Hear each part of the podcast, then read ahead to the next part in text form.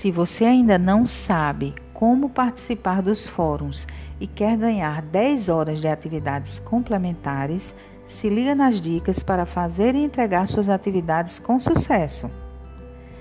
Depois que você responder todos os questionários e atividades teleaula da disciplina, clique na aba Fórum de Discussão. E logo na primeira página você encontrará os avisos referentes à data de início e término do fórum. Anote para não esquecer. Ainda nessa página será informado qual o tema a ser discutido.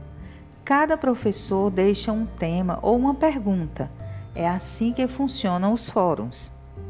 Leia, estude sobre o tema e o texto complementar, pois além de complementar seus estudos, ajudarão com suas argumentações no fórum. Feito isso, você já pode clicar no link para participar. Quando você entra, a primeira mensagem que aparece é a do professor.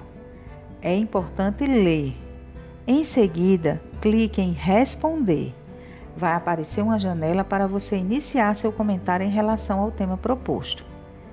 Nesse espaço, você encontrará as ferramentas para formatar seu texto como quiser. Você também pode antecipar essa etapa no Word e depois colar a resposta dentro do fórum.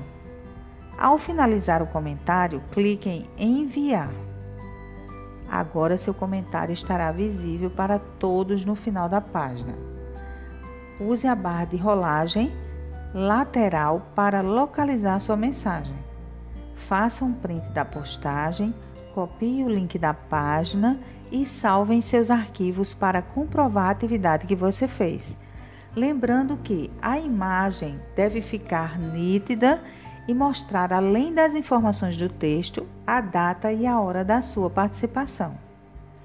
Para as atividades complementares, você vai usar esse mesmo texto que você postou no fórum, mas antes adicione outras informações, tipo seu nome, nome da disciplina, pergunta ou tema proposto, a data e logo abaixo do texto informe ainda o link da página da sua postagem no fórum. Salve em seus arquivos.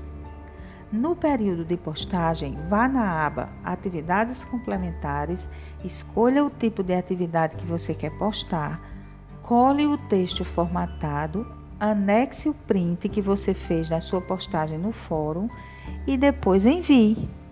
Prontinho, agora é só aguardar a validação feita pelo Polo e o feedback do tutor online. Gostou dessa informação? Deixe seu comentário. Eu sou Edilene Brasileiro, monitora dos cursos tecnólogos da Unip.